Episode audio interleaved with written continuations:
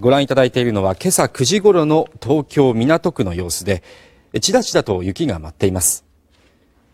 気象庁によりますと、東京都心や埼玉県熊谷市で今朝初雪を観測。去年よりも7日早い初雪と、去年よりも7日早い初雪となりました。